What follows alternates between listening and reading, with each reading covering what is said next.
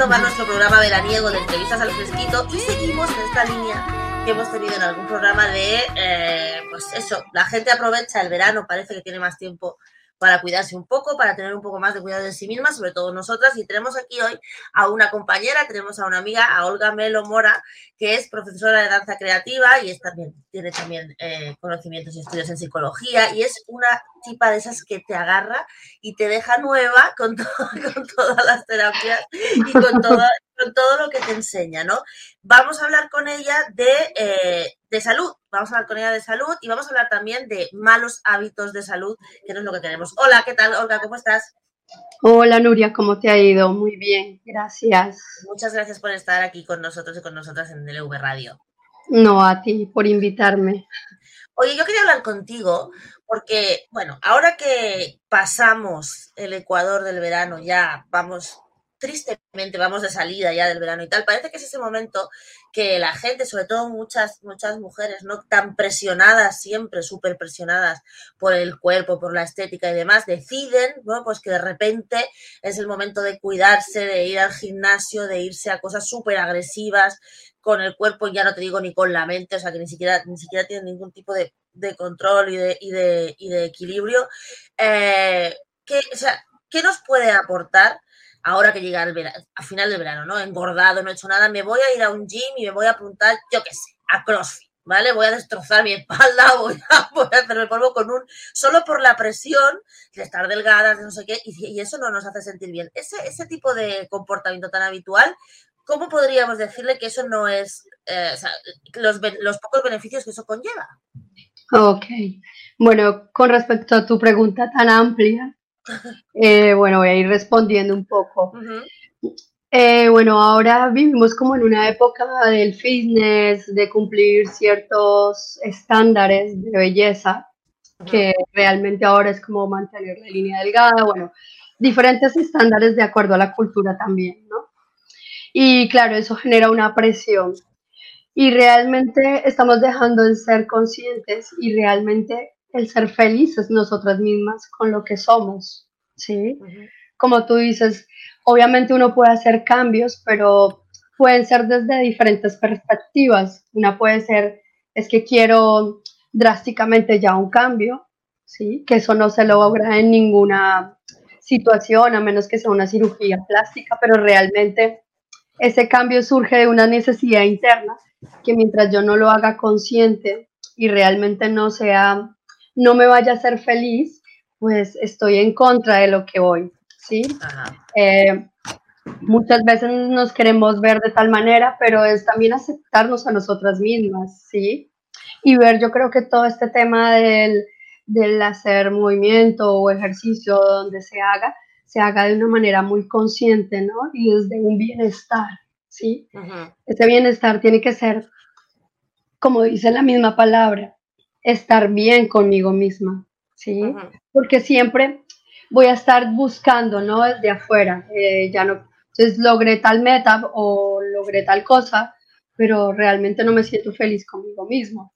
Pero, Olga, a veces, déjame, a, a veces parece que las metas sean como muy básicas, ¿no? Pues meta para sentirme bien. Quiero perder 10 kilos y eso me va a hacer sentir bien. Y sin embargo, no te hace sentir bien porque, como tú bien dices, no nos paramos a eh, ver cuáles el, el, pues, nuestras necesidades emocionales. No me interesa mucho que expliques eso que has nombrado, ¿no? Que los, las necesidades de cambio siempre nace de que uno no está bien, o sea, de que una no está bien mentalmente, anímicamente, ¿no? Entonces, a veces podemos, puede, ese tipo de intentos puede generar más frustración que no empezar como a mí me gusta mucho el concepto ese del autocuidado, ¿no? O sea, si no nos sí. cuidamos desde el interior y demás, o sea, cómo explícanos eso, ¿no? De cómo eso, esa, a veces dices, me siento mal, me voy al gimnasio a, a sudar y, y, al final te, te, deprimes, ¿no? Porque realmente no, no, no acabas con ese malestar que seguramente no será físico. Exacto. Pues, por ejemplo, lo que yo trabajo siempre es como la autoconciencia, ¿no? Desde dónde viene esa necesidad, ¿sí? Porque esa necesidad puede estar llenando la necesidad de una cultura que exige ciertos parámetros. Esa necesidad puede ser de mi pareja, ¿sí? Esa necesidad puede ser externa, pero es muy diferente cuando viene de mí, ¿sí? Realmente estoy consciente de todo lo que estoy haciendo, porque es lo que tú dices, si yo tengo una meta o quiero hacer este cambio, pero desde donde viene, pues obviamente voy a hacerlo desde, desde la diferente posición, porque si lo estoy haciendo por una cultura, pues estoy satisfaciendo a los demás. No, no realmente que es lo que pasa muchas veces, sobre todo con las mujeres que están ultra presionadas por toda la industria de la imagen, ¿no? En este caso, podría ser. Exacto, sí. Y claro, yo estoy satisfaciendo eso, pero realmente no estoy satisfaciéndome a mí misma, sino estoy satisfaciendo al otro. ¿Por qué? Porque creo, porque también a veces pueden ser suposiciones, creo que el otro quiere esto de mí o la sociedad quiere esto de mí, pero realmente es sentirse bien uno con su cuerpo, ¿sí? Si soy pequeña, grande, porque realmente si tú te pones a mirar las mujeres como somos en realidad, ¿no? Tú vas a la playa y todos hay de todo, sí. Y de pronto esa imagen que realmente estereotipos de modelos o de imágenes de TikTok bueno, ahora todo lo que nos venden de, de cómo debemos ser, realmente no existe en la realidad, existe desde un medio de comunicación que te está diciendo hay que de pronto llegar a esa meta, bueno, el que lee esa manera, ¿sí? Porque también yo puedo ser feliz con lo que soy, ¿sí? Y que me amen y primero hay que amarse uno a mí mismo, así, a sí mismo, y luego espero que otros me amen, ¿sí? Claro. ahí es donde empiezo la aceptación y el de sentirme bien conmigo misma y con mi alrededor, con mi entorno. Olga, tú haces danza creativa. Cuéntanos un poco qué es la danza creativa y cómo conecta con todo esto que estamos hablando. Sí, bueno, la idea es que se trabaja todo lo que es mente, emoción y cuerpo, ¿sí? Anteriormente, como tú decías, la formación que yo tenía antes es como psicóloga. Yo siempre estaba con mis pacientes, bla, bla, bla, bla, y es como la conversación, y a veces se vuelve a estar rumiante también hasta la misma conversación con mis pacientes. Lo hablo desde mi experiencia no lo quiero generalizar con las demás personas. Y luego empiezo, hago un máster de danza terapia y me doy cuenta que nuestro cuerpo no, siempre nos está hablando, ¿sí? Siempre nos está diciendo esa, ese malestar o esa situación por la que estoy pasando, ¿sí? Que es lo que, lo que en realidad yo lo que trato es, dentro de las sesiones que trabajo con el cuerpo, es que la gente se haga cargo de sí misma y se dé cuenta hasta dónde puede llegar mis límites, ¿sí? Lo que tú decías. Si hay movimientos que yo realmente sea capaz de decir hasta aquí puedo llegar, ¿sí? Mm. Así también yo, yo traslado eso también en la vida real y también puedo llegar así, pero también eso va amarrado a una emoción, ¿sí? A un sentimiento, a lo que yo siento, ¿sí? A un tristeza, rabia, amor, pero los sentimientos es el sentir, ¿sí? Pero es poder descubrir todo eso dentro de mí, ¿sí? Y escucharme. Por ejemplo, el estrés, la ansiedad, este, este ritmo que llevamos ahora de un piloto automático, ¿no? De hacer, hacer, hacer, hacer. O lo que nos llevó la pandemia a estar muy centrados o en un ordenador o en un, en un móvil. Entonces, claro, nos va llevando como a abandonarnos, ¿no? Que todo lo empezamos a hacer como automáticamente como si fuéramos robots, pero realmente no hay esa conciencia de lo que estoy pensando, ¿sí? Que haya una coherencia de lo que pienso, de lo que siento y de mi cuerpo.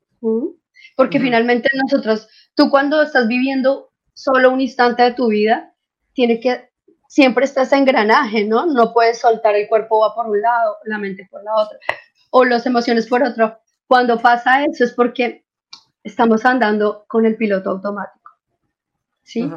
Cuando yo voy y hago las sesiones, lo que hago es poder conectar, realmente sentir qué está pasando con mi cuerpo, qué está pasando con mi mente, con mis pensamientos. Entonces, ese de llevar de que cada movimiento hágalo consciente, hasta dónde llegan tus propios límites, de conocerte, realmente que te duele, ¿sí? hay, una, hay una frase que me ha gustado mucho de lo que has dicho, que es, perdón, que cada uno se haga cargo de sí mismo. Eso me parece una frase que es clave en esto que estamos hablando, porque mira, te doy un dato y a ver lo que a ti te parece, ¿no? España es el país del mundo en el que se recetan más ansiolíticos, especialmente a las mujeres para mí es un dato devastador, porque como tú bien dices, es eh, esa falta de, mm, de, tiempo o de saber o de que es, nos exigen todo el rato estar con el piloto automático y no tenemos tiempo de ocuparnos de nosotras mismas, ¿no? Entonces, eh, ¿cómo podríamos, o sea, qué beneficios, cómo podríamos decirle a la gente, a, las, a, esas personas, sobre todo a esas mujeres, porque, y hablo de mujeres porque la mayoría de consumidoras de, de ese tipo de medicamentos son, en su mayoría son mujeres eh, las demás del mundo en España. Eh, ¿Cómo podríamos decirle que sería mucho mejor para, tanto para su bienestar como para su salud mental y física eh, dejar un poco de lado la química, ¿no? Y, centrarse un poco más en, lo físico, ¿no? Sí, mira, mira, nosotros cuando hacemos cualquier tipo de movimiento, ¿sí? Por ejemplo, tú vas a verte con tu pareja, ¿sí? Estás segregando sustancias químicas, ¿sí? ¿Qué es lo que hace todo este tema de las, de las pastillas, del medicamento? Lo que hace es reemplazar lo que hace tu cuerpo, ¿sí? Si tú ves y lees muchos estudios a nivel de movimiento corporal, ya sea el gimnasio, zumba, lo que sea, o la danza terapia, se nota que como sube la endorfina, ¿sí? Como sube el tema de la felicidad, el de estar bien conmigo mismo, porque realmente cuando yo hago movimientos tengo que ser conscientes, porque lo que, si no lo hago, si no estoy presente en ese momento, cuando tú estás en nuestros espacios, si tú no estás presente, pues te vas a tropezar, te vas a hacer daño, como decías tú, ¿no? Empiezo a darle a la máquina o a hacer ejercicio y lo que estoy es moviéndome como un piloto automático sin conciencia de lo que me está pasando en mi cuerpo, ¿sí? ¿Qué genera todo este tipo de beneficios? El beneficio que genera es producir desde tu propio cuerpo todo eso que el medicamento te puede ofrecer, ¿sí? ¿Por qué? Porque somos seres integrales. Y si tú te das cuenta, todo lo que han creado de investigación, de eh, bueno, de, de, cantidad de investigaciones, los mismos ordenadores han salido de nuestros propios cerebros, ¿sí? Se lo están replanteando, construyen cosas a partir de nuestra funcionalidad como cuerpo. Y claro, nosotros somos una máquina súper potente, pero lo que dices tú, para mí es más fácil yo irme a tomar un medicamento que dedicar 40 minutos o 50 minutos conmigo misma y empezar a moverme y generar siempre el movimiento te va a generar activación, ¿sí? Neuronal, eh, circulatorio, muscular, o sea, siempre, siempre. Y también esas meditaciones que hacemos a lo último también es el parar y decir, bueno, ¿cómo cambió mi cuerpo desde que llegué al final, ¿no? ¿Cómo, es ese cambio? ¿Sí? Que a veces tú, a veces que tú te das cuenta que a veces en el grupo la gente se queda dormida en cinco sí, Sí, Me has dicho toda no, es que nunca, no he podido dormir cinco días. Entonces, ahí es donde se da cuenta que la gente de verdad anda desconectada de sí misma y se conecta al móvil, se conecta al YouTube, se conecta, bueno, a cualquier cosa. A, cualquier cosa que nos distraiga de nosotras mismas. Tú tienes una web, todo el mundo quiero que sepa que Olga tiene una web, tiene un canal de YouTube donde podéis ver todo lo que haces, que se llama Creer Crecer. ¿Es así? Sí, sí, y el YouTube sí es Olga Melomora. Olga Melomora, ¿qué podemos encontrar ahí? Bueno, ahí eh, como esto que estamos hablando el día de hoy, eh, unas reflexiones, también tengo algunas meditaciones, porque también encuentro la, o sea, tanto el movimiento como también la escucha interna desde la pasividad, desde el mindfulness, del estar el aquí y el ahora, concentrada conmigo mismo. También esas pausas son importantes. Entonces, pero es finalmente conectar, ¿no? Es conectarte contigo mismo y me generar bienestar y, y encontrar cuál es tu, con lo que te sientes bien y lo que puedes llevar a mejorar tu calidad de vida bueno, pues todo el mundo que entre en la web de, Querer Crecer y en el YouTube de Olga Melomora, que yo, que soy alumna de Olga Melomora, os puedo asegurar que es una gran profesora y que vais a tener grandísimos beneficios rápidamente. Olga, muchísimas gracias por estar con nosotros esta tarde.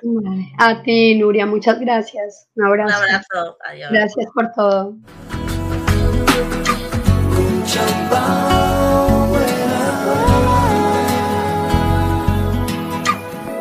伤疤